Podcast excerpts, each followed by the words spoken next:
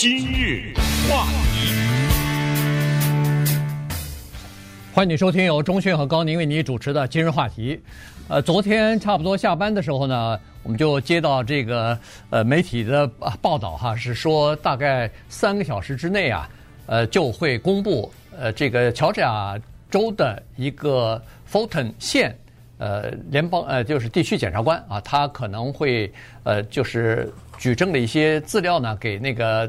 大陪审团，那么陪审团呢，有可能批准，就是提出对川普的指控哈，呃，说是三个小时之内就会公布。那这时候已经晚上了，所以在我们的洛杉矶时间差不多晚上八九点钟的时候，八点多钟吧，这个消息就出来了，说是这个地区检察官 Fanny Willis 哈，他呢就宣布了说要对川普以及他的十八名。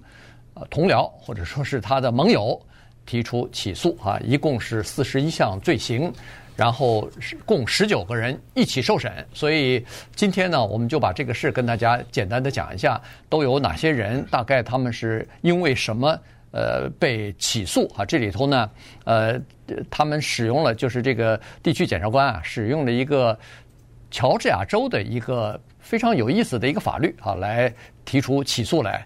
呃，然后他为什么呃这么做？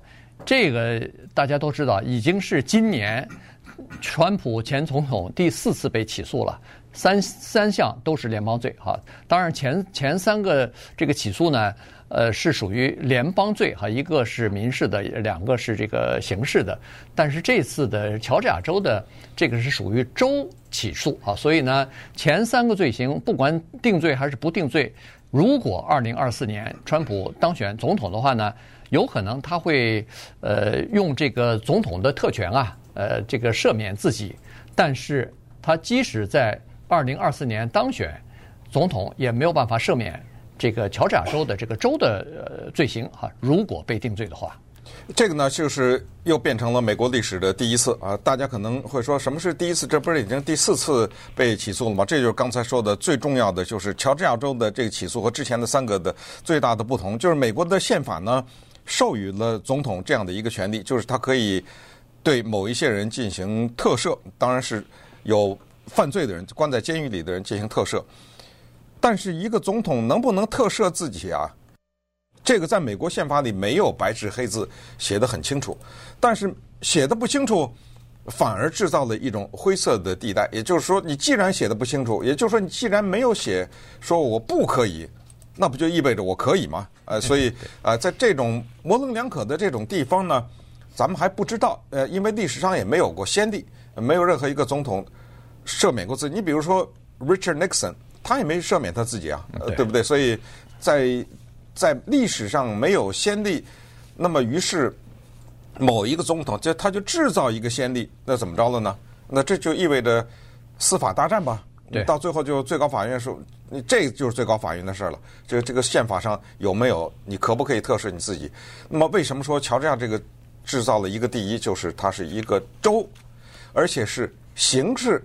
纽约的那个封口费也是一个州，对，但是呢，那是民事，没有。蹲监狱这回事儿，可是乔治亚州的富顿县啊，Fulton County 呢，它这个是一个刑事起诉，那么这个总统是没办法特赦自己的，所以在这种情况之下，这个就格外的引人瞩目。而这个黑人女性 Fanny Willis，她扮演的角色立刻也就凸显出来。在此之前，谁知道她是谁啊？没错，知道吗？啊，但是接下来会闹得很大，因为。在法庭上，现在我看到有一个报道是全程会电视转播啊！对，我的天哪，那这个我不知道，这是这个收视率，因为刑事起诉要求那十九个人都得在那坐着。对，我的天哪，这个他不是分别受理啊，他、嗯、是全体是一个罪啊，它是一个法律叫 racketeering，这个翻译成中文呢是叫做威胁和诈欺。他主要是用这个东西，用欺诈的手段，然后他把整个这个十九个人呢有一个概括，他叫做 criminal enterprise，这个叫做什么？叫做犯罪团伙。对，哇，也用到了这样的一种形容词的概括，所以这个审理呢，他会说尽快的要发生。那么我们知道，明年的一月十五号是爱荷华州的党团会议，然后呢，接下来三月五号叫做超级星期二啊。对，这是美国十四个州就开始初选投票了。没错。那当然，在思想这不是选总统啊，这是初选。党内党内初选，党内去选那个候选人嘛，对不对？好，三月五号。可是我们再看一看呢，在一月十五号那一天，也就是爱荷华的党团会议那一天，各个候选人都要在那儿出出席啊，拉票的那一天呢，川普要在纽约出庭，是因为那个女作家 Carol 告诉他告他诽谤。其实那个案子已经了结了，了结了以后，之后他在 CNN，川普总统前总统啊接受访问的时候。大骂这个 Carol 是个疯子啊，疯女人呐、啊，什么之类的，结果被 二进宫，被又告了一次。而这一次呢，他的律师试图认为说这个无效，但是最后法官驳回。所以在一月十五号那一天，人家都在那儿党团会议呢，他要去出席去。然后呢，呃，三月二十五号他要出席那个封口费的问题。五月二十号，川普他全程他要接受那个秘密文件的审理。要整个过程都坐在那儿。对，呃，这次呢，我看那个 Fanny Willis 这个检察官呢，他是说要争取在六个月之内要开庭审理这个案子哈。因为你可以想象，这十九个人的案子，四十一项罪名，我看他那个起诉书九十多页哈，上百页的这个起诉书，呃，这个需要一段时间双方的律师的准备吧。所以六个月之之之内呢，要起诉要开始开庭审理，那么呃，要求他这个川普以及这些人呢。在八月二十五号中午十二点之前要到法院去，等于是自首啊。那个是，那就是下个星期五了。我看了一下时间，大概是下星期五。嗯。呃，十二点之前要去纷纷自首去。其实前段时间，呃，在那个一月六号的那个，就有关于一月六号的那个冲击国会对川普提出来的三十几项指控，也是同样的处理方法，同样的司法程序，也是要求他在某天某月几点钟之前一定要到。法庭去啊，这个时候呢，呃，那个检察官会宣读对他的起诉书，然后他呢在法官面前呢要抗辩啊，就是说认罪还是不认罪。那基本上肯定肯定是不认罪，而且他之前都去了。哎，对他都是按照规定都去了。你不去，这个面试法庭哎，威廉姆说了，我我我已经有了不去就逮捕令就就来了，所以这个就有更大的麻烦啊，就就会更。怎么说呢？就更更丢人吧，至少是至少是让你弄得这个灰头土脸，所以他一定会去，但是一定会呃这个否认啊，拒绝承认任何的呃就是被起诉的罪名。在这之前他也一样。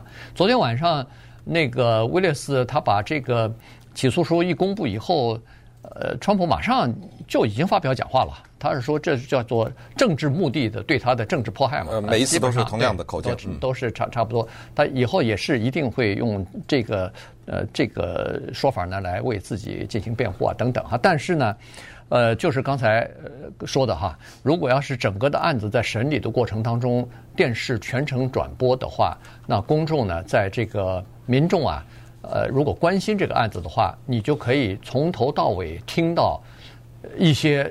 人做了哪些事情？那么你自己就可以判断一下，他们做的这个事情到底是不是过分了，到底是不是违反了法律了啊？呃，在这个十九人当中呢，每个人都有几项罪名，但是刚才说了，他们用的这次用的呢是叫做乔治亚州的一个法律，叫做 RICO Law 哈，RICO Act，这个是属于就刚才说的什么诈。诈欺，对，呃，哎，诈欺和腐败组织法，这个以前呢，主要是针对有组织犯罪的团伙的，比如说黑手党啊，比如说哎这种的，呃，就是一个老大，然后下面的有打手，有他的这个参谋，然后包括这个头目啊，黑手党的这个呃首领等等，然后同共同的目标，呃，犯同样的罪。他这儿也是把这十九个人呢。作为一个犯罪团伙，有一个共同的目标，目标是什么呢？采取共同行动，目标是为了让川普继续连任这个美国总统，啊，就是这么一个目标。嗯、对，那么这一个这么大型的诉讼背后的头绪啊，其实是非常多的，而且呢，坦率讲，有一些报道，如果他没有出来的话，我们是不知道的这个事情的发生，而。我们也知道，对于这个问题呢，因为它对于美国的民众来说是起到了分裂的作用，因为你不管怎么起诉，这个里面还是有民众支持他，所以在讲述这个事情的时候呢，我们只能是根据什么呢？根据当事人他自己怎么说的这个事情，而当事人他自己是在什么情况下会讲述这个过程呢？一个就是一月六号冲击国会之后，美国不是有一个特别的调查委员会嘛？对，这些人。作证的被起诉的人都曾经被叫去做过证啊，所以这样的话，大家就没话说了。就是说，比如说这个人被起诉了，那么他自己是怎么形容当时发生的事情的？呃，我们从这个角度呢来看一看。那么同时呢，也顺便介绍一下，因为时间的原因也不可能都讲。就是现在一共十九个人呐、啊，嗯，那么我们把川普拿掉，还有十八个人。这十八个人当中呢，有一些是赫赫有名的，什么朱利安尼啊，Mark Meadows，Mark Meadows。是白宫幕僚长，呃，白宫幕僚长之前换过啊，他就是反正在二零二零年投票的时候，那个时候的白宫幕僚长，对，呃，这个人大家也都很熟啊，Sidney Powell 啊，这个律师啊什么之类的哈，呃，以及在乔治亚州呃当地的一些呃共和党的政府的官员，当我们看到这些人讲的。在大选前两个月和后来过了一段时间以后，以及这个团队是怎么在川普的大楼里面，对不对集结，然后最后搬到了南卡罗来纳州一个过去的南方的一个庄园里面，怎么制定一个部署和战略的方针，然后一步一步的呢？我们从没有争议的事实啊，就是这个事情对不对咱们不管，但是是不是这么发生了？啊，我们从这一点呢来看一看，然后我们大家一起来判断一下，这个里面存在不存在违法的问题。今日话题，欢迎您继续收听由中讯和高宁为您主持的《今日话题》。这段时间跟大家讲的呢是昨天啊，呃，这个乔治亚州呃富顿县的地区检察官啊，威利斯他把。呃，前总统川普和十九、十八名他的这个呃，就是他的盟友吧，政治盟友啊，其中包括白宫的幕僚长，包括这个他的私人的律师朱连尼等等呢，呃，这个告到法庭上去了哈，起诉了。那么，呃，根据现在掌握的情况，或者说是媒体公布的资料呢，是这样子哈，就是说，呃，因为起诉他们是属于一个犯罪团伙嘛，所以呢，呃，这个一定要。为什么这么说呢？呃，因为从现在掌握的资料来看呢，就是说他们确实是有一个呃，就是密谋哈。当时有一个计划，在选举刚刚结束一两天，还没有完全数票还没有完全结束呢，还没有知道谁胜谁负的情况之下呢，在这个首都华盛顿的呃那个就是川普大厦里边啊。就已经组织了一些人了。其实除了这个首都华盛顿的川普大厦，在其他地方的川普的这个酒店里头呢，也有一些房间被包下来了，都是呃，就是支持川普的支持者哈，或者说他的这个呃顾问啊，就把这个房间包下来以后呢，是做这么几件事情哈。第一呢，就是说要设法在各个州，尤其是几个摇摆州，来找出来。在投票过程当中，是不是有违法舞弊的现象？这样的话呢，至少就可以用这个理由呢，可以推翻这个州的这个大选的结果啊。所以在这个情况之下呢，是做这样的一件事情。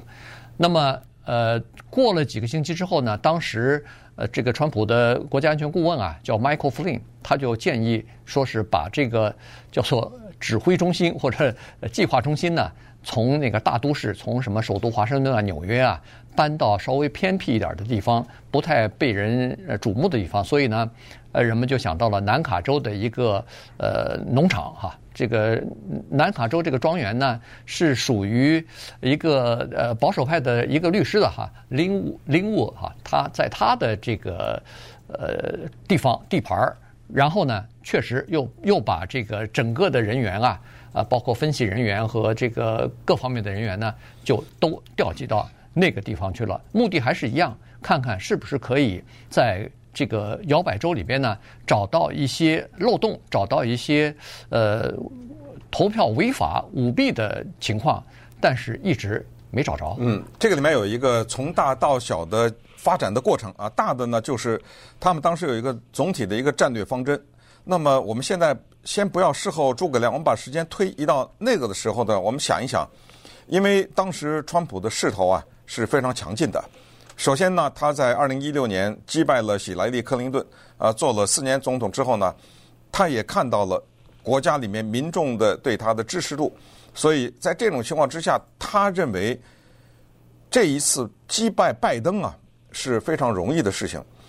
然后他们在这庄园里面呢，就定了六个州，就只要把这六个州拿下来的话，应该没问题了啊。因为像什么加州啊，那个纽约就放弃了，对不对？啊，这六个州呢。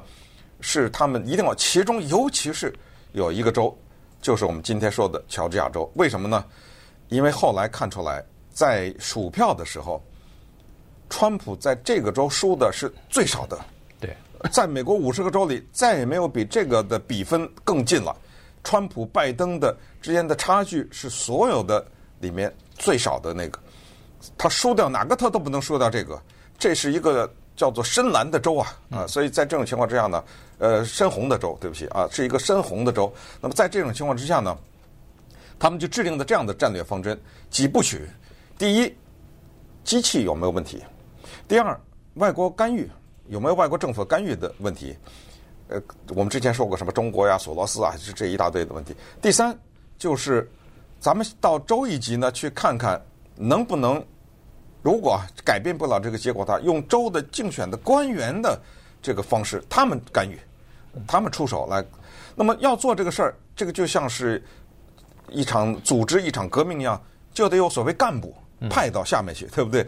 所以在指挥中心呢制定了这些方案以后呢，这些刚才说的这些人，从朱利安尼到 Mark Meadows 这些人呢，Eastman 啊，John Eastman 这些律师啊等等呢，就下放了，就哗哗哗的。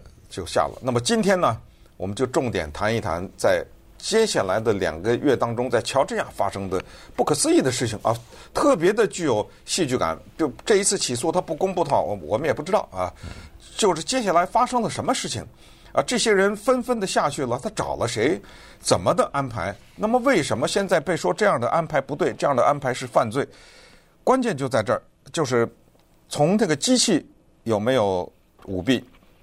到下面的竞选的官员和所谓的选举人呐等等，这从这个呢，以及在政府的高级部门，因为这个里面最大的问题是什么呢？最大的问题就是十二月一号，美国的司法部长 William Barr 向全国宣布，经过司法部的调查，此次大选不存在可以改变选举结果的诈欺。嗯，这是他的司法部部长。对，知道吗？那么，在这个刚才说的这些呃，就是计划当中呢，实际上，呃，川普总统以及他的这个政治盟友啊，一共在全国各地提出了六十二次起诉。所所谓的就起诉，就是对投票的舞弊的情况提出的起诉。这儿有一个这个东西，那儿有一个那个东西，嗯、结果除了一项保留以外，其他的六十一项全部因为证据不足。没有提供足够的证据，只是你说我说我说看见了，呃，你说没看见，在这种情况之下呢，全部被法院驳回了，所以这个是另外一个情况。那那个时候呢，你看哈，在呃选举刚刚投票两天之后呢，呃，那个川普总统的大儿子就是那个呃，就小川普，哎，小川普呢，Donald Trump Jr. Jr. 对，小川普呢，他就跑到了这个乔治亚州啊。在乔治亚州的共和党总部的集会当中呢，他走上讲台就开始讲话了。他讲话的主要的目的就是说，呃，乔治亚州发生了大规模的舞弊事件。他他是呃信誓旦旦的说啊，他说有比如说数以万计的选票神奇的出现了，呃，这都是给那个。呃，拜登哎，都给拜登的。然后有一些选票则被这个民主党扔到一个大箱子里头，又不见了。呃，但是呢，又没有证据啊，所以呢，但是他是说这个就属于叫做诈欺啊。于是，在呃站讲台上啊，大声的领大家喊口号了，就是停止诈欺啊，停止偷窃啊，呃，然后等等哈，他就认为说，现在我们共和党已经到了一个叫做必须要为。保住权力而战的这么一个地步了啊。那他是这么说的。当时呢，在乔治亚州的共和党内部呢是有分歧的，呃，或者分裂的哈。大部分的人呢认为说，乔治亚州不应该再跟着败选的这个总统候选人啊，呃，在在那儿后面再打这个法律之战了。他们认为说，乔治亚州的当务之急应该是来应付再过两个星期就要进行的参议院的这个参议员的补选和和竞选了。所以呢，在这种情况之下，党内就非常的犹豫啊。呃，这时候呢，小川普呢就说了，他说：“如果我爸爸的这个要求没有得到你们百分之百的支持的话，对不起。”我将想，我将让这个参议院的选举要让你们落败。嗯，呃，参议院的选举大家记忆犹新啊，这个也是一个非常不可思议的当年的一件大的事情。因为乔治亚是一个深红的州，他的两个参议院的候选人，一个叫做 Kelly Loeffler，还记得吧？一个叫 David Perdue，两个共和党人志在必得啊，应该是说他们认为。面对的一是一个拍纪录片的，一个是牧师，那两个民主党人，这俩人要政治经验没有，要什么没有，咱们这个基础政治基础都没有。大家后来也知道，不可思议的是，这两个共和党的联邦参议员都落败了。嗯，临时的选落败了，正式的选又落败了，你知道吗？所以最后还有一次决选呢，都落都落败了啊，都落败了啊。所以在这种情况之下呢，川普就亲自的出手了。那么这个呢，在这几次诉讼当中，我们就看到了一些情况，有一些是已知的，有一些是不知的。这里面主要涉及到两个人，一个是乔治亚州的铁杆共和党州长 Brian Kemp，这个人在选州长的时候是一手举着一支枪啊，对，另外一手打倒非法移民啊，我们要把这个一逮捕起来，带这个我们的各种所有的司法呃非法移民全部赶走，是一个铁杆的川普的支持者和一个共和党人，另外一个叫做 Brad。Raffensperger 这个人大家更熟了哈，川普就直接的向这两个人发出通知了，但是后果不可想象。今日话题，欢迎继续收听由中讯和高宁为你主持的今日话题。这段时间跟大家讲的呢是川普以及呃他的十八名啊这个呃支持者或者说他的这个呃同同僚吧啊。这被提出起诉的情况，因为时间的关系呢，没有办法仔细的讲太多的细节哈。这个呃，以后肯定还会陆陆续续还会有更多的东西，我们来呃，到时候再来补充哈。这头一个就是提到的，当时他的这个川普的私人的顾问朱利安尼，他呢也是作为一个竞选大将呢，他在投票之后啊，就去了凤凰城，去了这个密西根州。然后又到了乔治亚啊，在乔治亚的议会当中呢，呃，就是州议会的会议当中呢，他就呃在那儿提出了几个观点啊，一个就是他首先提出来的 Dominion 这个呃就是投票机的公司，他说这个投票机有问题啊，把那个投给这个川普的票改成拜登的了。没有任何的证据，结果后来不是引发了这个 Dominion 公司把那个福斯电视台都告到法庭上去了嘛？啊啊，其中也包括这个朱利安尼也被告了哈。然后他又播放了一段视频啊，这段视频呢是一对黑人的母女，两个人在投票站，他们都是投票选务工作人员。他是说这两个人啊在非法的传递一个 U 盘。但后来呢，经过调查，发现实际上他们传递的不是 U 盘，是一个那个很小的那个叫做薄荷糖啊。哎，对，呃，然后最后呢，呃，那个朱利安尼在后来的国会听证会上，他也承认这件事情呢，他是编造的，他是这个虚假的陈述啊。呃，同时在这个听证会上呢，这个呃向川普提供资讯的一个律师叫做 John Eastman，他提出一个观点，说是在乔治亚州。有很多未成年的、没有到十八岁的这个呃人呢，也登记成选民了，而且人数高达六万六千人。就后来一调查呢，呃，他说哦，弄错了，这个数字呢，他是从另外的一个人那儿得来的，是错的，不是六万六，是两千人。但两千人很多啊，再调查以后才发现哦，还不是两千人，是叫做从一九二零年开始一直到现在。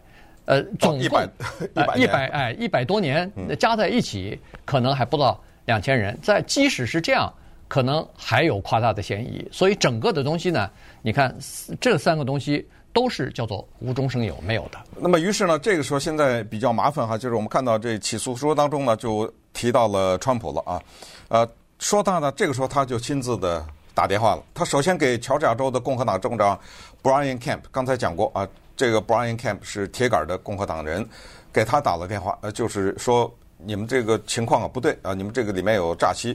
那么这个时候呢，Brian Kemp 做了一件事情，我认为是川普可能没想到，嗯啊，就是说没有，我们这边已经三次了，这票已经数了，呃，你不能让我就凭空的来制造一个另外一个情况，所以他就把川普给拒绝了，这一下拒绝的比较狠，呃，这相信这个川普这一个打击很大。那么于是呢，两天以后他就给川普本人呢。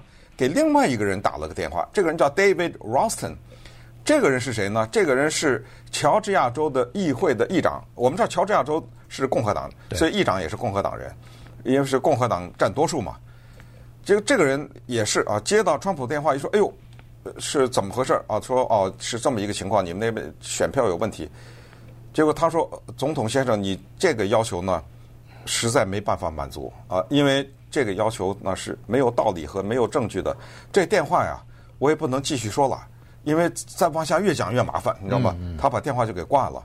当然，这个人呢，Ralston 在去年的时候已经去世了，但是他有一些证词呃留下来了。那么在这种在这个时候呢，就有一个新的计划。这个时候咱们时间简单的说，就是在十月十二月七号的时候呢，乔治亚他们就有一个新的计划。这个计划呢非常简单，就是说美国啊是老百姓投票。投票完了以后呢，由选举人投票。对，基本上呢，一个州的选举人他必须得反映这个州民众投票的民意嘛。民意，这个州投给谁，我就投给谁。这就是为什么我们在选举中很少知道这些选举人是谁。嗯，几乎有点像走形式似的。那么，于是他们想了一个很妙的办法，说这样咱们弄上十六个人，看，显然他们那有十六个选举人嘛。选举人啊，咱们弄十六个人，因为。之前那十六个人呢，肯定投拜登了。嗯，咱们重新弄十六个人，然后就说这十六个人才真正的代表民意。谁让你诈欺来着？那么这个时候，这个计划就开始推动了。当推动的时候，乔治亚的州长 Brian Kemp 他知道了以后，他立刻发出一个严重的警告。他说：“这问题非常的麻烦，你们要考虑到后面的法律的后果。而且，川普自己的团队当中的一些律师啊。”都退出去了，拒绝参加。说：“哎呦，说不行，这太可怕了。”嗯，但是还是执行了。对，所以还真的弄了一个十六人名单啊，然后呢，呃，就准备要投，把这个票呢，呃，乔治亚的这个票呢，要投给这个川普啊，让他继续来执政。后来呢，这个还有一通电话呢，是川普最终打给了那个州务卿哈，Raffensperger，他。这个这通电话至关重要，因为在这通电话里边呢，川普直接要求他说，因为在这个乔治亚州的选举当中呢，他落后那个拜登啊不到百分之一啊，也就是一万两千票左右吧，他就要求这个 Rappensberger 呢要给他找出一万两千票，让他呃从那个微弱的劣势呢转成。呃，微微弱的多数啊，然后勉强的这个低空掠过啊，胜胜选，那个这通电话呢被录下来了。所以这个是后来变成了一个非常关键的证据，就是他打电话要 要求周务清，因为我们都知道一个州的选举是周务清负责的，所以呢，计票嘛，啊，对，计票、选选票、选务，然后最后的重新数票什么的，所有东西都是周务清呃负责的，所以他直接找到这个周务清，因为周成也是个共和党人，他直接找到周务清说，意思是你你你帮帮忙吧，这件事情你你来给我做，做了以后呢。你如果能给我找出这个，言外之意，你如果能够给我找出一万两千张票，让我在这儿赢了以后，我就可以给副总统 Mike Pence 施压，让他在一月六号的时候不要认证，因为这儿出现问题了啊，就就不不要认证，让拜登获获胜。这样的话，我们还有翻盘的机会。但是这个 Raffensperger 断然拒绝了。嗯，这通电话在媒体上播了几百次了哈，这个大家都已经听过了。那么比较有趣的呢，是在十二月十三号的时候，因为乔治亚州呢，这个时候呢，他有一个在当地的帮助川普竞选的这么一个负责人，他的名字啊，我是觉得我要是川普的话，就断绝不能用他。他叫 Robert Sinners，叫做罗伯特罪人。怎么可以启用一个名字叫姓 Sinners 性罪孽的这么一个人呢？他就安排了那十六个假的陪审团员，而且是真的登记了，呃，有各种各样的文件呐，印的漂漂亮亮，真的登记了。呃，但是当然不可能发生这个事情。你你咱自己印张纸就，你就说你自己是一个呃，不是赔偿，就是那个叫选举人嘛，选举人，这是不可能的。而且他们还真的伪造了一些呃文件，证明这几个人是合法的。到到州议会开会去了，对啊，去了，都去了啊。当然后来这些人都被起诉啊。那这个叫做性罪孽的这个罗伯特呢，后来在美国的议会作证的时候。也是他说，我现在我真的感觉到我自己叫罪孽深重哈，他自己也也承认，他说确实在这个过程当中，说这个选举诈欺、选举诈欺，其实是我方诈欺，这不是我方弄了这十六个人吗？对。那么这个时候，接下来又发生了一件奇怪的事情，就是美国的司法部长啊，威廉巴尔突然辞职了。对。那他辞职了以后呢，在那个司法部啊，有一个负责那个。环保的环环保的这么一个人叫 Jeffrey Clark 呢，他突然出来了，他觉得此时啊，不为我们川爷吧，叫做哈，不为他在努巴莱更待何时？那么这个事儿真的是让人觉得哭笑不得。今日话题。欢迎您继续收听由钟迅和高宁为您主持的今日话题。这段时间跟大家讲的呢是前总统川普和他的十八名这个 就是支持者吧，或者说他的这个同僚啊同僚嘛，呃一起被起诉了哈。然后是呃就是为了推翻那个二零二零年总统大选结果呃所制造的一些阴谋或者是计划吧。那么刚才说到了这个白宫的幕僚长。呃，Mark Meadows 呢也出动了哈，他是在圣诞节之前，就是二零二零年的十二月二十五号之前吧，就赶到了这个，也是到了乔治亚啊，到了这个亚特兰大，然后呢，他准备是要去那个乔治亚的一个县里边的选务办公室，要去参，要去看那个查查那个，呃，一是投票系统有没有诈欺的情况，二是呃，就是验证一下。叫做邮寄投票上面的签名到底对还是不对？好，所以，但是他去了那个办公室之后呢，被人家拒绝了啊。这个人家正在进行检查，正在重新数票呢。您再进来以后，尤其是和这个选务没有关关联的人来了以后不大对头，所以呢，他就被拒绝在外头没有进去。但是他确实在那个乔治亚州呢，就见到了呃乔治亚州的就叫做副州务卿啊，然后呢。和副周务卿就讨论这个选务到底会不会出现诈欺的情况，然后他就当着这个副周务卿啊拨通了川普的电话，让川普跟这个副周务卿来谈啊。这个川普在电话当中就说了，说我在我在乔治亚州是叫做获得了压倒性的胜利，这个大家都知道。但是现在他说是很坏的事情发生了，我那个胜利啊没出现，变成了反而输了。嗯，他说。这个一定有原因，请你们给我找一下。对，呃，这个是又一个插曲了哈。刚才说到司法部的负责环境的那个分支的那个 Jeffrey Clark 也是这个问题，他呢就向乔治亚州的州政府发出了一封警告信。他说司法部有证明，这就是联邦一层了。嗯，司法部有证明说这个地方呢有值得格外关注的选举的诈欺的这问题，请他们重新议会重新开始，就是讨论这个票的这个事情。那么当时，因为他也不是官员呐，他也不是部长，也不是副部长。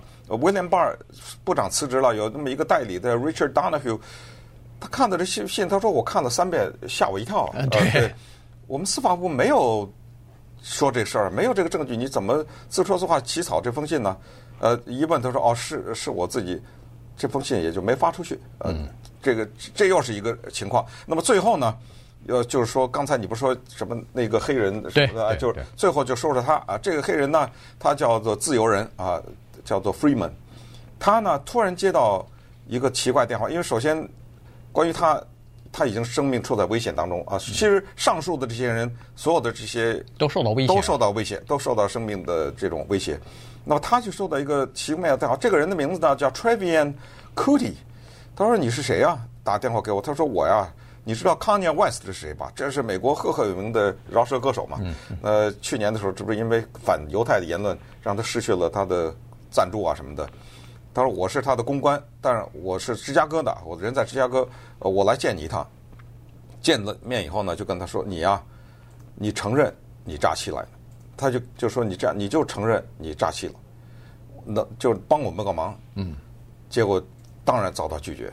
对啊，所以呢，但是他遭到拒绝之后呢，呃，那个川普总统在打电话的时候也呃也提到过他啊，说这个人是一个叫做典型的或者说是一个职业的这么一个选选举舞弊的。呃，这么一个人，被就是被点名了，所以他才受到威胁嘛。对，所以在网上那个流传很广，这然后他受到威胁，后来都不敢去超市去买东西。